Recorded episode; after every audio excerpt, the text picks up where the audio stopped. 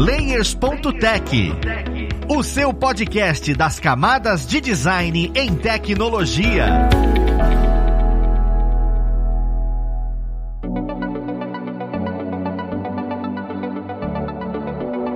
Olá, ouvintes! Eu sou o Luiz Lima, designer e professor aqui na plataforma Alura, e vou mostrar mais um Layers.tech, o seu podcast das camadas de design em tecnologia. Na conversa de hoje, nós vamos falar sobre prototipação. A gente está escutando isso o tempo todo por aí, mas o que, que diabos é prototipação? Quando a gente utiliza, como a gente aplica? Isso é de fato necessário hoje em dia? Vamos conhecer melhor sobre esse tema agora nessa conversa. Vamos ver quem vai ajudar a gente nesse papo. Nós temos aqui hoje como convidado o André Lisboa Lisboa. Ele que é uma carta marcada aqui nos nossos episódios, que é professor na plataforma e trabalha como UI designer na Afins. Seja bem-vindo, André. Fala Luiz, tudo bem? Primeiramente, obrigado pelo convite aí. Espero que seja uma conversa bem legal aí sobre prototipação. Ah, vai ser maravilhoso, vai tirar a dúvida de muita gente, inclusive as minhas, que eu fico sempre sem entender direito até onde a gente pode ir. Juntamente com o André Lisboa, nós temos o Matheus Velaim, também é uma carta marcada aqui. Ele que é o UI designer de coração e professor aqui na plataforma Alura. Seja bem-vindo, Matheus. Eu mesmo, gente, Matheus sem H mais uma vez já perdi as contas e vou começar a cobrar cachê por episódio agora. Olha só, as pessoas estão vindo pra cá e estão ficando ousadas.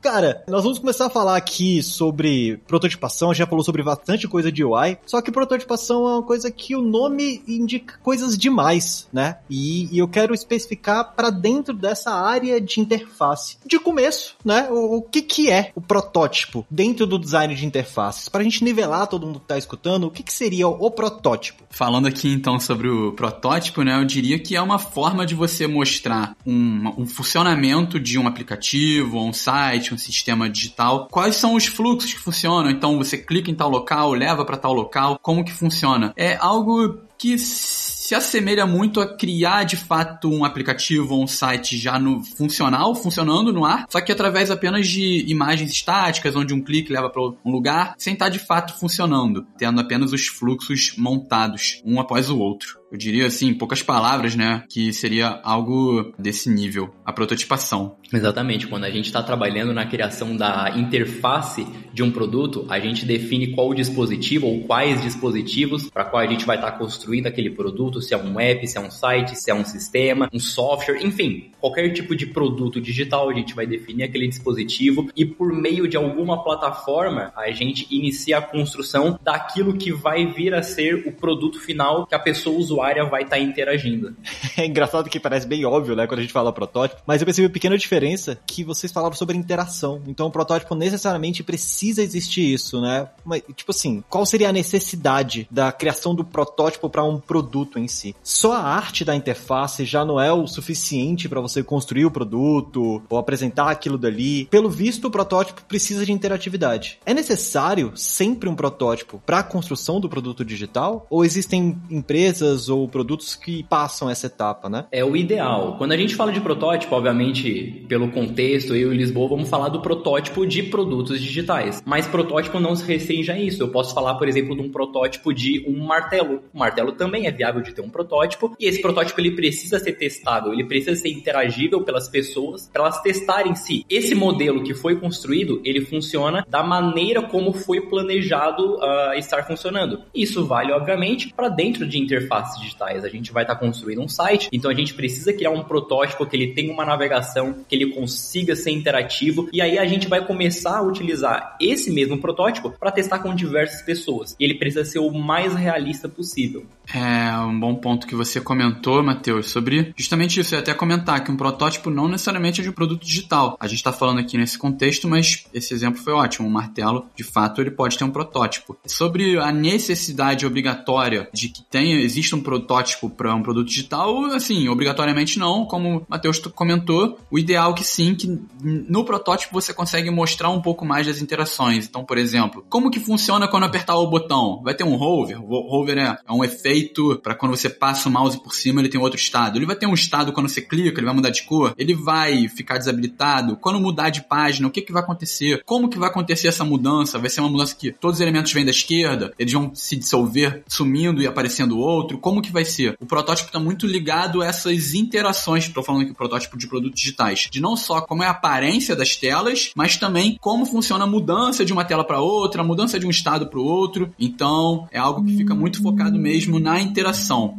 Então, tipo, muito importante que as pessoas que vão utilizar o protótipo usem para de fato, né, realmente se ninguém estiver utilizando não tem por que ele existir. E também é algo muito bom para entregas, né? Quando a gente está falando com times de desenvolvimento, os times de desenvolvimento muitas vezes querem saber como é que é o funcionamento da interface da criança. Você não vai fazer só uma página estática e entregar para o time de desenvolvimento, porque não é o suficiente. A pessoa tem que entender, né, como que funciona e vai, tipo, vai, é o fluxo desse produto, enfim. É, perfeito, eu tô rindo aqui porque eu achei engraçado você falou, o time de desenvolvimento quer entender como é que é a interface da criança. De fato, a gente tem que entender isso para saber como é que o produto vai funcionar. Quando você fala em, em, entender e quando eu tô construindo o protótipo, vocês comentaram que o protótipo vai além do, dos produtos digitais, né? Só que os produtos digitais hoje em dia é onde eu, essa palavra tá sendo muito martelada. E, e assim, a gente fecha muito em mobile e desktop, né? Que é pro computador. Só que hoje em dia tem muito mais coisa. Eu tô vendo Apple Watch, por exemplo, smartwatch, a gente tem geladeira com display, a gente tem TV, sabe? Tem muito ambiente hoje em que existe a necessidade de fazer interfaces diferentes. Quando eu for trabalhar com o meu protótipo, eu preciso pensar nessas interfaces de uma forma específica para funcionar essa navegação. Eu preciso conhecer, por exemplo, o, o aparelho que vai desenvolver esse meu protótipo, sabe? Por que, que eu tô perguntando isso? Porque se eu faço um protótipo e faço uma determinada animação, uma determinada interação, como é que eu sei se essa interação é possível nesse aparelho ou não? Se for no celular, beleza, a gente sabe como é que funciona, mas quando eu excedo isso, vocês têm algum conhecimento de alguém que fez protótipo para esse tipo de produto? Cara, em particular, eu não conheço ninguém que tenha trabalhado com isso, mas te dizendo, uh, se eu quiser, por exemplo, fazer um app para smartwatch, como por exemplo, tenho, eu tenho meu celular aqui, eu tenho um aplicativo do Spotify e eu sei que também pode ter o aplicativo do Spotify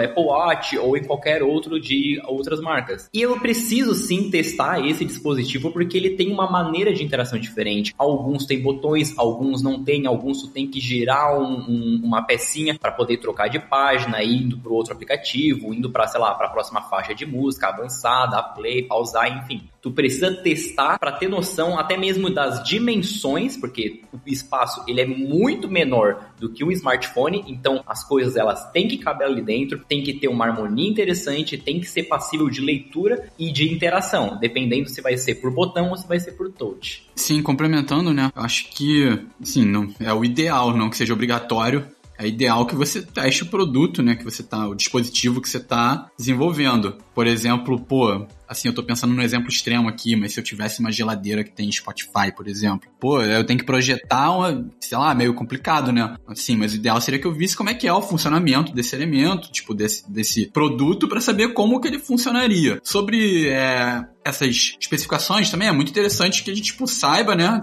Quando a gente tá projetando, tipo, vai ser pra onde? Celular? É um site? Beleza, mas a maioria das pessoas acessa site pelo, pelo celular, pelo computador, por onde que acessa? Vai ser uma geladeira? Vai ser um... E isso é importante mesmo, como o Matheus comentou, para saber as dimensões, para saber como que as fontes se encaixam, enfim. E sobre o código que você comentou, né, é, eu acho que é importante, tipo, não que seja obrigatório também, e eu tô pensando nesse exemplo extremo aqui da geladeira, mas eu não sei com que linguagem de programação seria feito uma, um aplicativo para geladeira, sei lá, se é o mesmo para um celular, mas é interessante que a gente não, a gente não precisa saber programar, né, mas é interessante que a gente saiba as coisas que são possíveis de serem feitas. Isso também muitas vezes vem no dia a dia. Então, pô, se eu tô trabalhando num projeto projeto de geladeira, tô conversando com a pessoa que desenvolve, faz desenvolvimento para geladeiras e troco ideia com ela. Pô, ele fala, ah, essa pessoa, não dá pra fazer isso aqui que você tá falando, não, tem que ser de outra forma, enfim. São esses os pontos aí sobre a sua pergunta.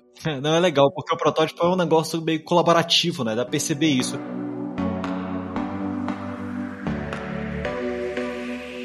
Quando a gente comenta sobre tamanhos, esse tipo de coisa, me vem a ideia de, olha, onde é que eu vou criar esse protótipo? Porque o, o Matheus até falou um pouquinho mais no começo, a ideia de aonde você for criar. Hoje eu tenho quantas plataformas para trabalhar com prototipação? Eu sei, a gente já comentou aqui o, oh meu Deus, o nome de ouro da, da, da indústria hoje é que é Figma. Beleza. Só que Figma é a melhor plataforma para prototipação, sabe? Existem plataformas que é focado só em prototipação, porque eu sei que Figma cria também. E, por exemplo, essas plataformas plataformas, elas atingem essas outras mídias? Porque até então eu sempre vejo pessoal falando de celular e, e, computador, e como eu disse aqui, a gente tá extrapolando um pouco, né? É, tô falando de interface digital como um todo, prototipação como um todo. Quais são as plataformas que eu consigo atuar em cima da prototipação de produtos digitais? Cara, primeiro, melhor é difícil de dizer, porque isso vai muito de gosto e de necessidade. Se tu perguntar pro Matheus aqui qual que é o melhor, eu vou te responder que para mim hoje é o Figma. Há um ano e meio atrás, quase dois anos, eu te diria que é o Adobe XD.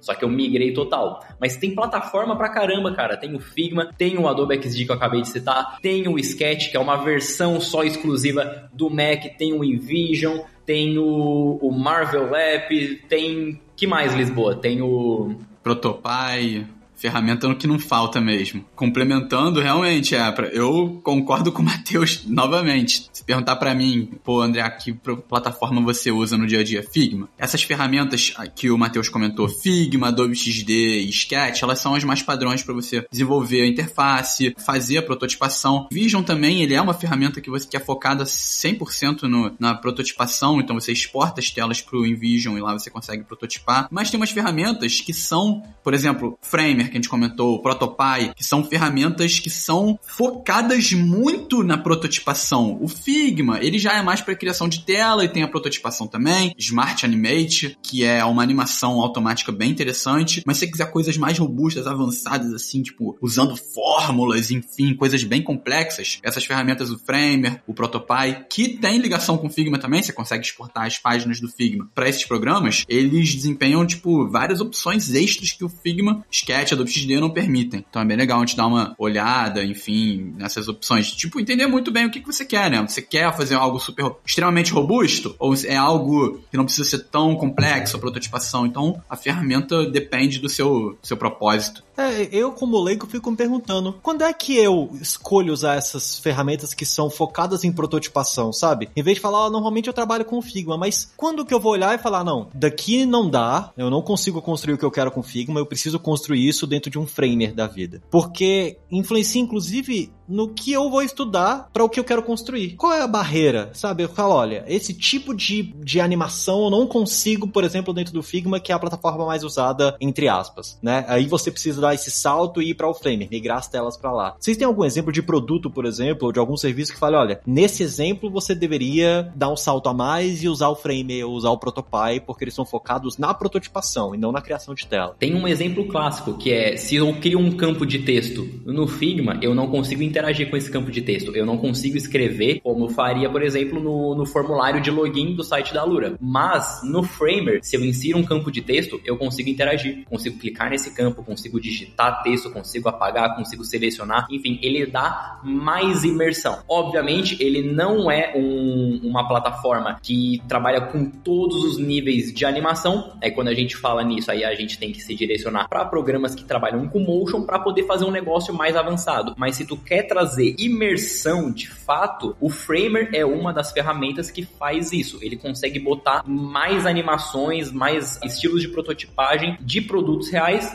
dentro daquela plataforma. É, justamente isso que o Matheus falou. Tem, por exemplo, você quer fazer um campo de erro e aí você por exemplo, no Protopy, no Framer da vida, você consegue, por exemplo, ah, digitar, nesse, nesse mesmo exemplo que o Matheus comentou sobre o campo de texto, eu posso digitar alguma coisa, um e-mail, por exemplo. Se eu não botar um arroba, nesses programas eu consigo dizer, ó, caraca, olha só, você não tem um arroba, exibe um campo de erro, coisa que já sei. Talvez até dê para fazer no Figma, tá? Não tô falando que não dá, mas é mais complicado. Esse, de fato, de interagir com o campo, não existe no momento. E eu vejo também uma aplicação um pouco diferente, porque no protótipo, muitas vezes, quando é algo mais simples, o protótipo mais simples mesmo, que a gente está desenvolvendo, a gente faz muitas vezes, pô, para mostrar pro pessoal interno que tá trabalhando com você, da sua equipe, mostrar pra galera de desenvolvimento, mas um protótipo com mais imersão pode ser algo que, que é para apresentar pro, pra pessoa que tá te contratando, pra cliente, pode ser algo para incluir numa apresentação institucional, que você vai mostrar o produto que você tá, tá desenvolvendo. Então, eu vejo muito como fins diferentes, sabe? Algo mais simples para a galera de desenvolvimento entender que você pode explicar com as suas palavras como é o funcionamento, você tem tem que fazer, super aprender a fundo no programa, e outro é mais para demonstração, para tentar trazer uma experiência mais imersiva, enfim. Não, total, cara. Eu imagino até um time de experiência de usuário mesmo colocando o, a prova, e quanto mais interatividade tem, mais fiel vai ser a resposta, né, para poder trazer alguns insights. Isso é bem legal. Eu consigo testar e provar antes mesmo do produto existir de fato. E falando na existência do produto, eu fico imaginando até que ponto o protótipo auxilia o time de dev. Porque assim, eu só entrego visualmente, eu agilizo em código alguma coisa, consegue tirar alguma coisa dali e já levar pronto para só refinar. Até que nível a conversa da codificação, né, e do produto funcional em si vai junto com a prototipação? Eu diria que depende muito do contexto, né? Como acho que tudo em UX a gente vai falar a resposta para tudo é depende. Eu, por exemplo, tive experiência já que, pô, a galera lá de desenvolvimento falou, cara, como é que funciona essa, essa animação aí? Ela vem, eu tava,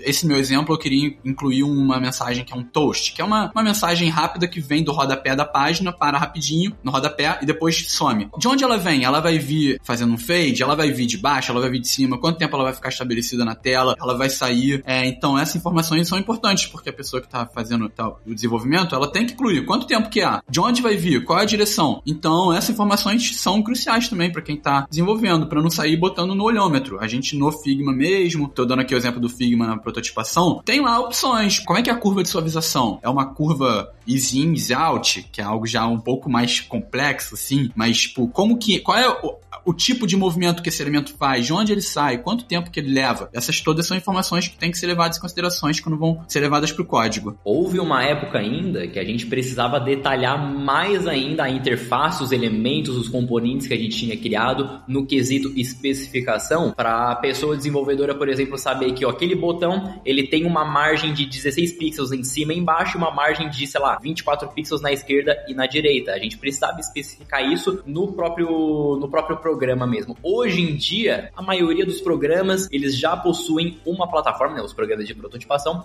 eles já possuem uma plataforma integrada de especificação em que tu tens o teu usuário ali como designer, mas tu consegue convidar outras pessoas, dar um acesso para elas só de desenvolvedor, de especificação, em que elas acessam aquela plataforma, aquele design que tu criou, e elas conseguem interagir com tudo e ainda conseguir ver a especificação de, de cada elemento que ela clica. Então ela clicou no botão, ela mesma vai poder ver que a margem de cima é de baixo é 16, que a margem das laterais esquerda e direita é 24, qual é a cor, qual é o texto, qual é a fonte, todos os detalhezinhos que a gente define lá na etapa de design, na etapa de criação, guia de estilo, wireframe, tudo isso a pessoa desenvolvedora ela consegue ver depois por trabalho próprio. Eu acho legal vocês comentando isso tudo, porque assim, é, é bem rico que vocês estão passando para mim, e o Matheus falando parece que ele tá vendendo um produto.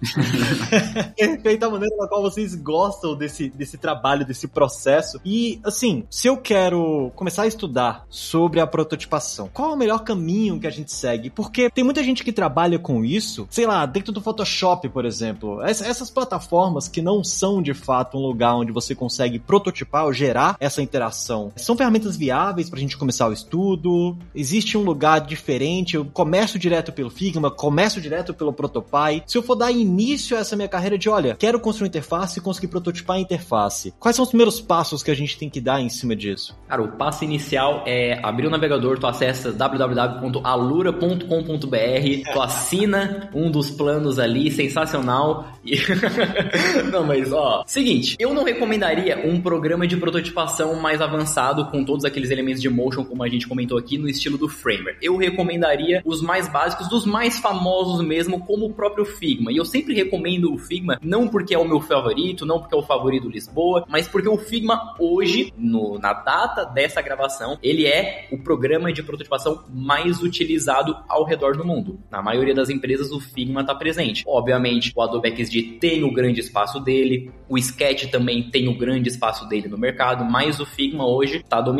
Eu recomendaria o Figma tanto por esse motivo quanto pela simplicidade que ele tem para tu criar produtos digitais, e quando eu digo produtos digitais, eu falo no geral mesmo, e até mais do que isso. Por exemplo, os slides dos cursos que eu faço, eu faço diretamente no Figma. Se eu preciso fazer alguma coisa, sei lá, algum template para uma, uma rede social, um Instagram, Facebook, pô, se eu não precisar trabalhar com imagem no quesito avançado, eu faço no Figma também. Photoshop, esses programas mais pesados, eu não recomendo, não acho interessante. Uma época a galera utilizava isso num, num mundo em que ainda não existia o Figma, o XD, o Sketch, e eu não recomendo o Photoshop porque, por exemplo, ele é um dos mais famosos, por isso que eu tô citando ele. O Photoshop, ele é um programa para edição de imagem. Ele tem muito, muito recurso. Ele é um programa pesado, ele faz diversas funções. Tu consegue fazer protótipos ali? Consegue. Vai ficar legal? Com certeza vai ficar legal. Mas pela quantidade de informação que ele tem, pela quantidade de função, sendo que ele não é o foco para isso, não acho interessante. E aí tu volta para aqueles programas que são feitos, eles nasceram exatamente com esse propósito, criar produtos digitais. É uma bala de canhão para matar uma formiga, né? Pô, mas não vale nem eu criar as telas no Photoshop ou no Illustrator e só levar para o Figma? Você acha que desde o zero mesmo trabalhar com Figma ou trabalhar com um software de prototipação como Sketch ou XD já é válido? Com certeza, porque, por exemplo, se eu fizesse a interface no Photoshop e eu levasse para o Figma, eu teria que levar como imagem. E eu não tenho como fazer um produto interativo baseado numa imagem. Ficaria tudo muito estático, não seria interessante, viria tudo em pixels, poderia perder a qualidade. Por isso que o interessante é tu fazer direto no programa de prototipagem. Deixa o Photoshop para aqueles recursos que mais tu vai estar utilizando dentro do produto mesmo. Por exemplo, tu precisa fazer uma edição de imagem, aí sim tu usa o Photoshop, ele tem o foco para isso. O Figma tem algumas propriedades para trabalhar com imagem? Tem. O Adobe XD tem? Com certeza. O Sketch também tem. Mas eles não têm o foco para trabalhar com imagens numa escala grande como o Photoshop faz. Ele foi feito para isso, para essas grandes funções. Então, tu precisa de alguns recursos pequenos, tu vai utilizar alguns outros programas específicos. Quer fazer um ícone do zero, tu usa o Illustrator, exporta ali num SVG, joga lá pro Figma ou pro outro programa de prototipação e começa a utilizar. É, só para não ser super radical, beleza, você pode sim usar o Photoshop se quiser, mas para quê?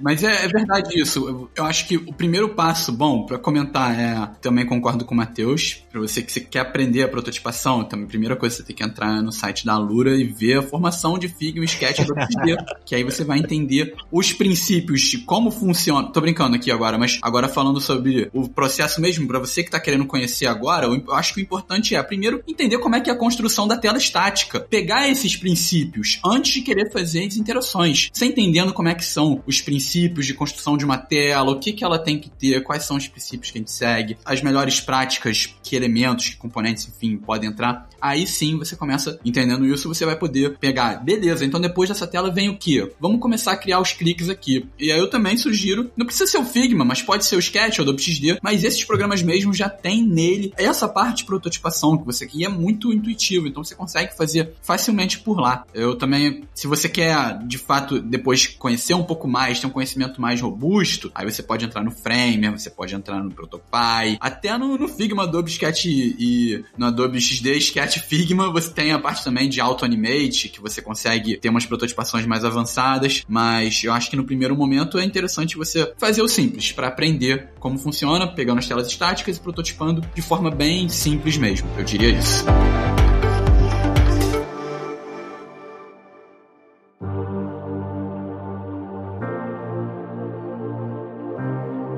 Gente está falando muito desse processo de aprendizagem e da prototipação em si, né? Tá tudo bem que é o estático, o Photoshop, Illustrator não vale, vale para o que vocês comentaram. Mas se eu quero colocar alguma animação específica ali, por exemplo, ah, eu vejo no Twitter que tem animação do like, sabe? E se eu não acho essa animação, onde eu acho essa animação, se eu quero criar uma animação específica para mim, para eu levar para prototipação, essas ferramentas me trazem essa possibilidade. Eu consigo fazer isso dentro do processo de prototipação ou eu preciso preciso ter animações prontas para inserir na minha interface e a prototipação vai funcionar para, por exemplo, a animação vai rolar nesse instante, mas não necessariamente eu consigo construir ali essa animação. Como é que funciona a inserção de animações nesse processo de prototipação? Micro interações, sabe? Não a animação de uma tela para outra. Existem muitas formas de fazer isso pelo código mesmo. Você pode também fazer uma prototipação mais simples e enviar para o pessoal de desenvolvimento para falar, olha, é dessa forma aqui que vai acontecer. Mas muitas vezes tem algumas animações mais complicadinhas, que é muito legal, que existe também um plugin que é bem legal, que é o Lot Files. Esse é um plugin bem interessante, que é o seguinte, tem até curso meu na Lura sobre isso, que você consegue criar uma animação no After Effects, baseada só em vetor. Então você faz uma animaçãozinha lá e consegue exportar ela em SVG. SVG é um formato de arquivo onde ele é apenas linhas, sabe? Palavras, é caracteres juntos. E ah, eu não sei explicar direito exatamente aqui. Se eu for tentar me explicar como é que é o funcionamento de um SVG, eu vou acabar me enrolando. Mas eu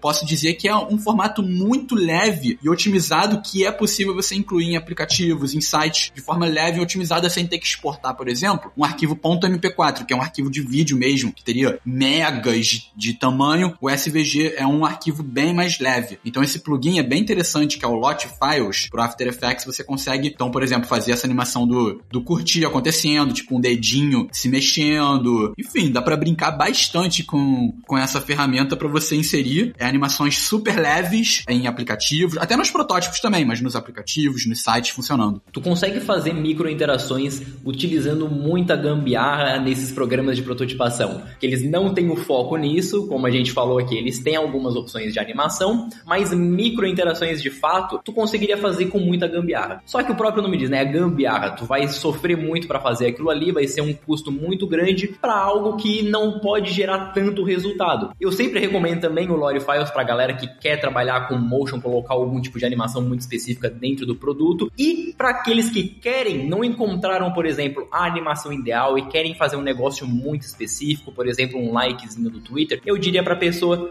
dar uns passos para trás, respirar fundo, falar, olha só, eu acho que o After Effects, ele é o teu caminho para esse caso, porque ele trabalha muito bem, ele é um, não sei se tá no topo, mas eu diria que ele é um, um dos melhores, sim, programas para trabalhar com motion, com edição, com animações, com VFX. Lá tu consegue fazer tudo isso, muito mais e exportar tanto para o programa de prototipação que tu está utilizando, quanto também exportar para a pessoa desenvolvedora incluir no código desse produto. Cara, é muito legal vocês trazerem é, essa expansão do que a gente pode aprender, do que a gente deve aprender, né? E o Lurifiles tem um, episódio aqui no Leis que a gente falou sobre ele. Então, se você tem interesse, dá uma scrollada aí no, no Spotify, caso você não tenha escutado, que você vai ver um pouquinho mais sobre ele. A gente tratou no quesito mais de código dessa plataforma. O que é interessante é é, assim, a gente tá trabalhando com animações, a gente tá trabalhando com prototipação, e tudo isso, assim como a gente falou do Lurifiles, ele vai pro código em algum momento. Eu, como pessoa que estou desenvolvendo o protótipo, preciso entender até onde de código. Eu preciso entender até onde como essa coisa vai ser desenvolvida para que eu tenha um bom trabalho. Ou eu não preciso conhecer nada, eu posso desenvolver o protótipo que eu quiser. Sabe, o protótipo ele sempre vai ser possível inserido no código. Eu, eu preciso conhecer quando ele não vai ser possível. É legal a gente saber qual nível de conhecimento ele tem que ter nessa área para que eu consiga prototipar melhor. É, bom, eu diria que, assim, você não tem que saber, não, na verdade, sobre código, desenvolvimento para desenvolver protótipos. Não, não é necessário. Mas é bom que você saiba um pouco para entender o que, que dá para implementar, o que, que não dá. Mas também não precisa ficar preocupado, ai meu Deus, eu não sei, eu não posso fazer. É uma coisa, é um aprendizado que vem muito no dia a dia, com troca, é a pessoa que está trabalhando com, com desenvolvimento. Então você, pô, faz alguma coisa que a pessoa vai olhar, nossa, isso aqui não dá para fazer, você vai aprender que isso não dá para fazer. Então é algo que, pra, algo para te travar, que vai te travar, tipo, meu Deus, eu não sei programar, não posso fazer o X. Não, nada a ver. Pode sim e vai aprender com o tempo. Isso vai, é uma coisa que é natural. Quando você está trabalhando com produtos digitais, é, ah, tô fazendo aqui o layout, os fluxos, enfim, mas depois é passível da pessoa que vai pegar o trabalho, isso aqui vai desenvolver, falar, pô, mas você nem pensou naquilo, e aí, como é que vai ser isso aqui, como é que vai ser aquilo? Então, é, você vai aprender muito no dia a dia mesmo, errando e acertando. Comigo é, acontece muito isso aí no dia a dia, tá? Eu faço uma coisa, levo pra galera de desenvolvimento, a galera, pô, mas e aí, como é que é esse botão aqui? Pô, como é que fica desabilitado e depois não fica aqui? Como é que faz? Aí você fala, ah, desculpa, não especifiquei isso, né? Verdade. Volta, especifica, enfim. É algo muito do dia a dia, que você vai aprendendo com o tempo mesmo. Cara, todo mundo tem celular hoje, computador, todo mundo não, né? Mas grande parte das pessoas tem todos esses dispositivos. A gente acessa a internet todo dia, tá no, sei lá, no Twitter, no Instagram, tá na plataforma da Lura.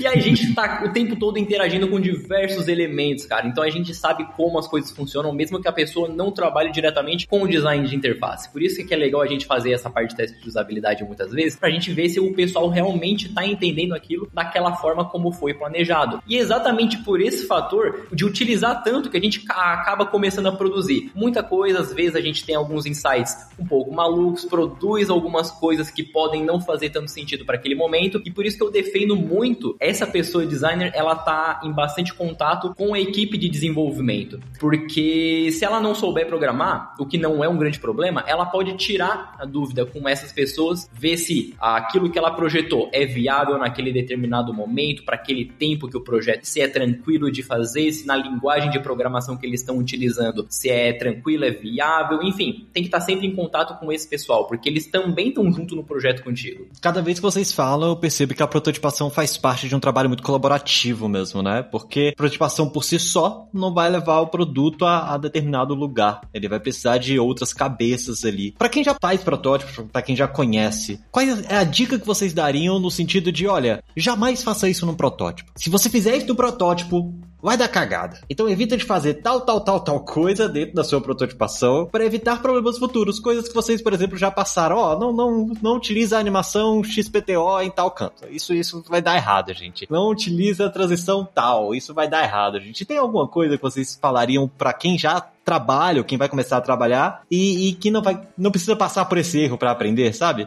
Ah, boa pergunta. fiquei pensando aqui enquanto você falava e tal. A primeira coisa que me veio à cabeça é, não sei se isso é a maior dica de todos do mundo, mas foi uma coisa que eu pensei aqui. Mas, por exemplo, pô, eu sei que eu tô fazendo aqui um, sei lá, um protótipo para incluir, sei lá, um protótipo de aplicativo de celular e eu vou testar no meu celular. E o meu celular tem as dimensões 360 por 720. E aí eu vou lá e faço o protótipo no programa programa com as dimensões 360 por 640. Aí vou abrir meu celular vai dar errado, não vai funcionar não. Não sei se essa é a melhor dica do mundo, mas é uma, uma dica, pelo menos, tipo, você ficar atento a, tipo, qual o tamanho da tela que vai ser vista, né? Então, se eu vou ver no meu celular, é bom projetar que algo caiba no meu celular. Porque isso é um problema, na verdade, né? Porque existem milhões de, dispositivos diferentes. Celular existe um milhão de tamanhos, computador então, nem se fala. Então, às vezes fica complicado, né? Como é que você vai prototipar sendo que existem 50 tipos de monitores? Eu não tô falando falando aqui que tem uma solução para isso. A solução seria você fazer uma versão para cada, o que é meio inviável. Mas só ficar atento que esse problema pode existir, enfim. Eu acho que a primeira coisa que eu pensei assim foi mais né, nesse aspecto. Uma coisa que eu diria é para tomar muito cuidado com as cores. O modo como tu vai trabalhar com o esquema de cores, com as paletas de um site,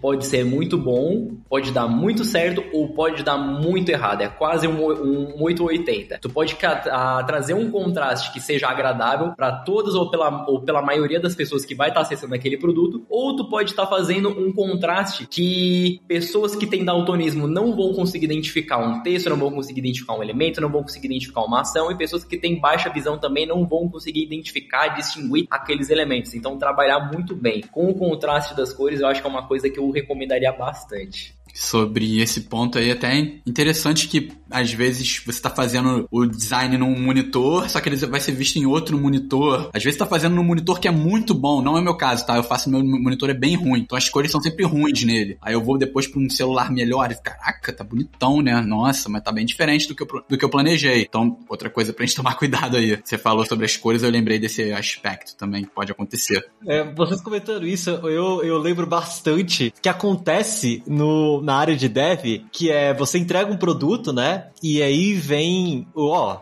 pessoal do bug fala não tá funcionando. E aí você fala, ah, mas no meu computador funcionou. Isso é, é uma falácia que acontece o tempo todo. Ah, mas no meu computador funciona. Existe isso com protótipos? Tipo, não, mas eu testei no meu celular e funcionou. E aí, quando vai para outro celular não funciona, ou vai para outro PC não funciona. É normal isso acontecer para quem trabalha com protótipo? Ou isso é, é, acontece muito mais na parte de código mesmo? Ah, tem também, cara, tem também. Por exemplo, se eu te mando o link do meu protótipo, é claro que o nível é completamente diferente, mas por exemplo, te mando o link do meu protótipo aqui no fim e me esqueci de compartilhar com contigo, aí tu não sabe exatamente como que funciona pra abrir aquele link, aparecer e tu me fala, pô, aqui não tá aparecendo. Eu olho e falo, pô, mas aqui no meu tá, tá funcionando. Tá, com a tua internet tá ruim, tá algum problema aí no teu computador. Tem essas, esses mesmos perrengues também no universo do design. É, ou isso que eu acabei de comentar também. O meu celular é de um tamanho, aí tô fazendo layout de um tamanho meu celular é de outro, e aí abre todo errado. Pode acontecer. Acontece bastante, sim. Ainda mais que você tá fazendo teste de usabilidade muito. É complicado, né? Porque ou você, se você você vai fazer no dispositivo da pessoa, você tem que saber qual as dimensões do dispositivo dessa pessoa para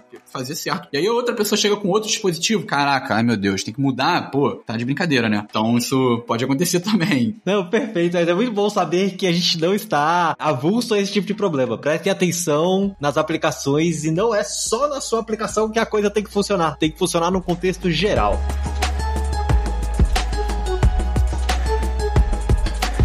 Muito obrigado mesmo. Eu acho que deu para entender bastante sobre o que é prototipação, né? Como é que a gente constrói isso, quais ferramentas e dicas a gente tem para começar a construir. E como é de praxe, eu gostaria de abrir esse espaço para quem está escutando a gente consiga ver e saber o que vocês vêm produzindo, os protótipos que vocês vieram criando. André, para quem quiser acompanhar, conhecer um pouco mais do seu portfólio, um pouco mais do seu trabalho, onde é que eles conseguem te achar? Consegue me achar na plataforma da Alura, que a gente vem falando aqui ao longo de todo, toda essa conversa. Lá tem vários cursos, tem as formações, não só minhas, né? Eu participo também, mas juntamente com o Matheus. A gente tem várias formações que falam sobre como você aprendeu Figma, o Sketch, o Adobe XD, Design System, prototipação, After Effects com Lot Files, Framer, tem tudo isso aí. Se você quer nível mais básico, mais avançado, você pode me encontrar lá na Lura, que tem vários cursos legais sobre esse tema aí. Perfeito, André. Muito obrigado. E, Matheus, para quem quiser acompanhar os seus projetos ou o que você vem desenvolvendo, onde é que as pessoas conseguem te achar? Gente, tudo Matheus Vilaim, lembrando, Matheus sem H, Vilaim com dois L's e N no final, no Twitter, no LinkedIn, na Lura, que mais no Instagram, tudo vocês vão me encontrar como Matheus Vilaim. Pode ir lá, pode chamar, vamos bater um papo, vamos tomar um cafezinho online. Perfeito, é, isso é muito legal. Fique à vontade mesmo, porque aqui a ideia é a gente compartilhar conhecimento. Esse segmento está crescendo muito e quanto mais a gente conhece pessoas dentro da área, mais a gente entende como a gente pode atuar nessa área. Beleza? Mais uma vez, eu agradeço a você, ouvinte, que está com a gente aqui até este momento e peço para que você dê aquela avaliação no seu agregador favorito. Beleza? Muito obrigado, um abraço e nós vamos ficando por aqui. Até o próximo Layers.tech. Fui!